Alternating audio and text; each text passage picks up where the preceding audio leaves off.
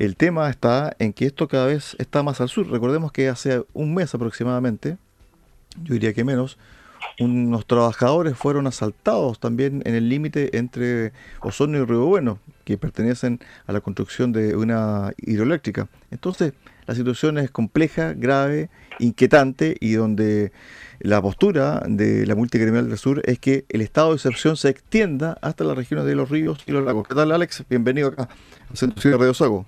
Hola Cristian, buenas tardes, muchas gracias por la invitación. Bueno, la situación es, preocupante, lo de ayer creo que es uno de los hechos más graves del último tiempo. ¿ah? Sí, así como lo dices, eh, estamos viendo con preocupación eh, cómo estos temas han ido escalando de, un tiempo a esta parte y creemos que esto va a seguir en esa escalada. Por lo tanto, es sumamente importante poder convencer al gobierno eh, ampliar esta zona. Realmente es sumamente importante para la tranquilidad de todos nosotros. ¿Ustedes se han reunido con la autoridad local de los ríos? Por ejemplo, la delegada presidencial, el gobernador regional, también con la delegada de la provincia del Ranco. ¿Qué se sabe finalmente desde el punto de vista de seguridad? ¿Quiénes están operando en esta zona? Mira, han habido algunas conversaciones con la señora delegada y con algunas otras estamentos gubernamentales. siendo bien honesto, no, no tenemos mayor eh, información. Sabemos quiénes están de alguna u otra manera eh, participando en esto. Es cosa de ver los, panfletos y las misiles que quedan cuando alguno de estos grupos terroristas hace sus apariciones y no podemos negar quienes participan. No, no podemos negar ni tampoco asegurar absolutamente nada, pero algo está sucediendo. Es importante poder acotarlo de la mejor forma posible y creemos que por Instagram, en la zona de poder extender este, este tema para, para este lado, incluyendo la región de Valdivia, perdón, la zona, la de los ríos y la de los lagos es sumamente importante. Necesitamos frenar y este es el momento adecuado para hacerlo antes de esto que vaya en una escalada. Se acaba de aprobar en el Congreso eh, la ley de infraestructura crítica, pero esta ley va a durar si es que gana el 4 de septiembre, porque a partir de ahí, si es que rige esta propuesta, no existen los estados de emergencia y tampoco está contemplado esta situación de infraestructura crítica en la propuesta, Alex. Con mayor razón es importante tener eh, una, una, una visión eh, más eh, concreta, incluso en lo que conversamos esta mañana, generar instancias de trabajo para de trabajo conjunto, conocer los planes de resguardo, qué es lo que va a pasar si esto se, se da o no se da. Con mayor razón creo que estamos en el momento indicado a poder conversar estos temas poder permitir dialogar de la forma en que tenemos que hacerlo. Creemos que, es el momento adecuado. Claro, porque parte de esta ley, que solamente falta la promulgación y la firma por parte del presidente Gabriel Boric, dice lo siguiente, el conjunto de instalaciones son consideradas infraestructura crítica, sistemas o servicios esenciales y de utilidad pública, así como aquellos cuya afectación cause un grave daño a la salud o al abastecimiento de la población. Atención aquí, a la actividad económica, al medio ambiente o a la seguridad del país. Eso es lo que contempla la seguridad en infraestructura crítica y se puede dar por 60, por 30 días y se puede prorrogar, ¿cierto?, por el Congreso. Me imagino que esta medida yo creo que es mucho más eficaz que la otra que usted está proponiendo, ¿no? Alex. No se podría decir si es más eficaz que, que la anterior o no. Hay que ver cuando se, se, se empieza a trabajar en esto. Pero yo te quiero comentar otra cosa hablamos de infraestructura crítica. Producir alimentos, producir la comida para nosotros, ¿no es algo crítico también? ¿No deberíamos resguardar?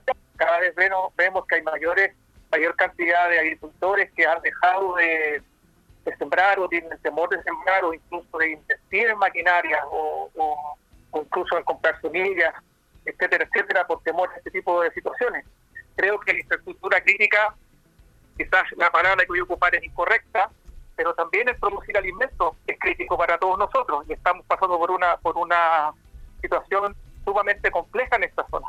Hemos visto cómo las siembras han disminuido, hemos visto cómo los lecheros van disminuyendo, y para poder trabajar necesitamos tener esa seguridad. Creo que infraestructura crítica también es preocuparnos de la agricultura, que es quienes producen lo que tenemos que comer.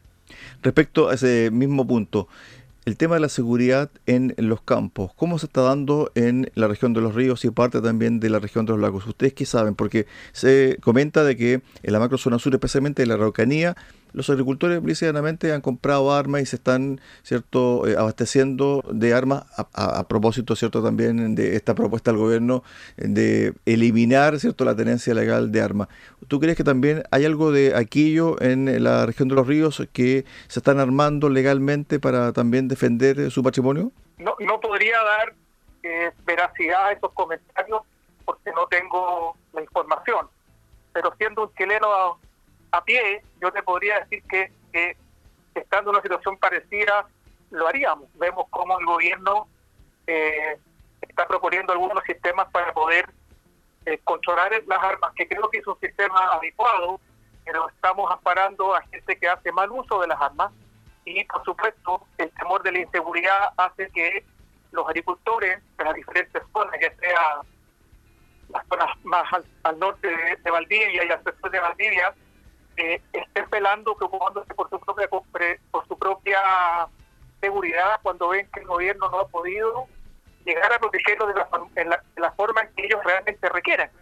Ahora, con respecto a ese punto en particular sobre la seguridad, ustedes han pedido carabineros, ustedes han pedido más policías, más patrullaje. ¿Eso ha sido efectivo durante los primeros meses de, de este gobierno? No, no ha sido efectivo. Hemos visto, como lo comentamos en un principio, Cristian, el aumento de estos casos de terroristas, sin duda, sin ninguna duda.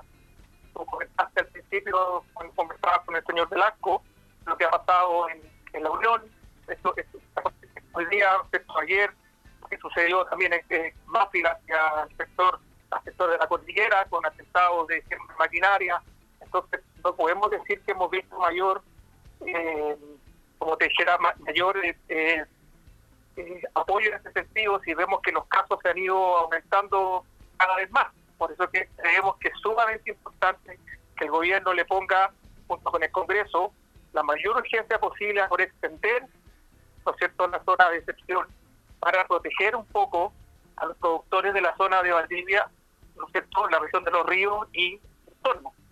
Creemos que, la comuna de Mástil perdón, la comuna de Blanco puede ser un, punto donde debiéramos detener eh, este, este aumento que cada vez se viene de la zona más norte. Respecto al tema en particular de las usurpaciones de terreno, ustedes ¿Cómo evalúan esta situación? Tengo entendido que hay un caso bastante particular en el norte de la región de los ríos, donde una persona tiene incluso seguridad por parte de carabinero, desde el punto de vista judicial claramente, y donde al lado de él hay incluso comunidades que le han usurpado parte de, su predio. Bueno, lo que tú comentas que existe un, y no es uno, son dos, dos agricultores de la zona, uno más grande que el otro, desde el principio de este año han tenido situaciones de este tipo, con usurpación, con toma de terreno. Eh, claro, lamentablemente hay una comunidad que está que está al lado y que ha dado espacio para que estos hechos se, se vayan generando. Este agricultor también, como tú bien comentas, tiene protección, eh, incluso tiene protección más, más, más allá todavía porque eh, estado de muerte.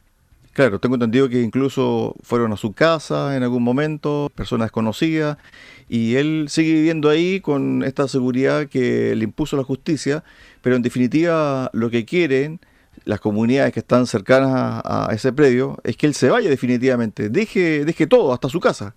Bueno, me imagino que este es el, fin el fin que tiene este, este, este, tema, pero claramente era un agricultor importante en la zona, una persona de mucho trabajo, con mucho esfuerzo, y yo dudo mucho que él vaya a dejar de lado todo lo que ha hecho durante muchos años, incluso más, durante un muy buen muchos años tuvo una excelente relación con esa comunidad, muy buena, una, una relación de vecinos donde se apoyaban mutuamente, y esto cambió de la noche a la mañana. Y creo que tiene relación con la llegada de gente que no es de esa comunidad en particular. Al principio de esta conversación estamos con Alex Elwin, director de la Multigremial del Sur. Indicabas de que han bajado las, la siembra. ¿Cómo se viene la mano para la siembra del trigo, tan importante en estos momentos? Mira, yo, eh, yo me imagino que como hemos, hemos escuchado en varias oportunidades, yo creo que en la zona, en esta zona en particular, va a haber una, una, una merma en, en las siembras, pero que tiene que ver con varios temas, no solamente con este que nos que nos que nos convoca, sino que con temas que son externos al a, lo que nos está sucediendo en este momento, digamos.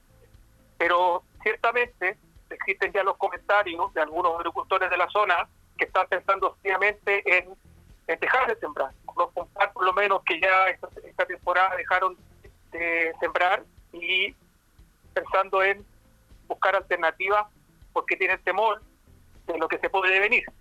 Y lo otro, Alex, también acá, lo que se vive en la zona sur, tiene que ver con el pellet. Y aparecen en voces, desde el punto de vista de la industria, diciendo, mira, no hay pellet porque el insumo básico, que es la viruta y el acerrín, no está disponible porque también hay poca producción maderera. Eso también tiene que ver con la inseguridad en algunos puntos de la macrozona sur, Alex.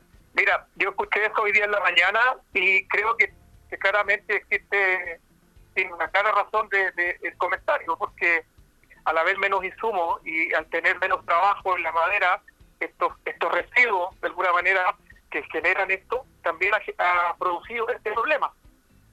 Pero yo creo que esto también lo vemos en otras en otras en otras en otras situaciones y en otros rubros donde vemos que es como un efecto dominó que las cosas se van sumando y al final terminamos con, con todo el con todo en el suelo. Alex, bueno, se quemaron ocho camiones forestales en la Unión esta madrugada, 16 personas aproximadamente quedaron sin eh, trabajo, pero esto es la punta del iceberg porque este circuito es muy grande. ¿Cuántas personas mueve aproximadamente el rubro maderero ahí en la región de los ríos? Mira, yo no te podría decir claramente cuánta gente eh, vive del, del rubro maderero en esta zona, no desconozco, sería una cifra y sería, sería cierto con respecto a esto, pero, pero me imagino que es un grupo no menor, tomando en cuenta que esta zona está, hay grandes forestales, hay gente también. Hay que tomar en cuenta que sean que muchos de los, si bien hablamos siempre de las empresas forestales, pero hay mucho agricultor de la zona, tanto acá como en los lagos, que dentro de su predio agrícola también tiene un sector forestal que le ayuda a mantener, ¿no cierto?, su, su economía durante el año completo claramente se ven afectados por estas cosas, que lo que pasó hace unos días atrás en el sector de Másil, eh, hacia, el sector hacia Nunca, era una faena forestal una empresa más pequeña, ¿no es cierto?, que seguramente está explotando en algún campo de algún agricultor que tiene árboles para poder hacerlo. Entonces, imagínate lo que eso puede significar si la mayoría de los campos agrícolas de la zona tienen un sector forestal y se ven afectados de esta manera, siempre querer venir a dar un servicio de este tipo si está pasando esto. Estamos todavía en el momento de parar el avance de la violencia desde el norte de la macrozona sur hasta nuestra zona, Alex. Bueno, creemos que estamos en el momento exacto y no podemos esperar ni un minuto más. Es por eso que insistimos en nuestra postura con respecto a generar el, el diálogo con el gobierno y poder hacerlos entender de buena forma que es importante poder cortar esto acá.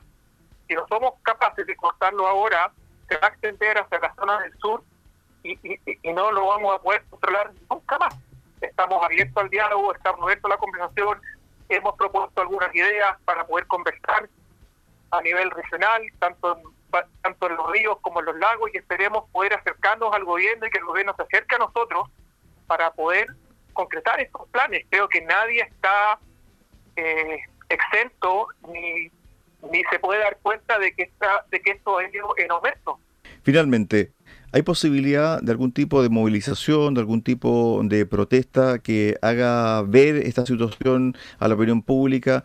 ¿Han conversado con los gremios de más al sur, de la región de los lagos, de más al norte, de, la Araucanía, sobre eh, realizar algún tipo de, actividad de este tipo?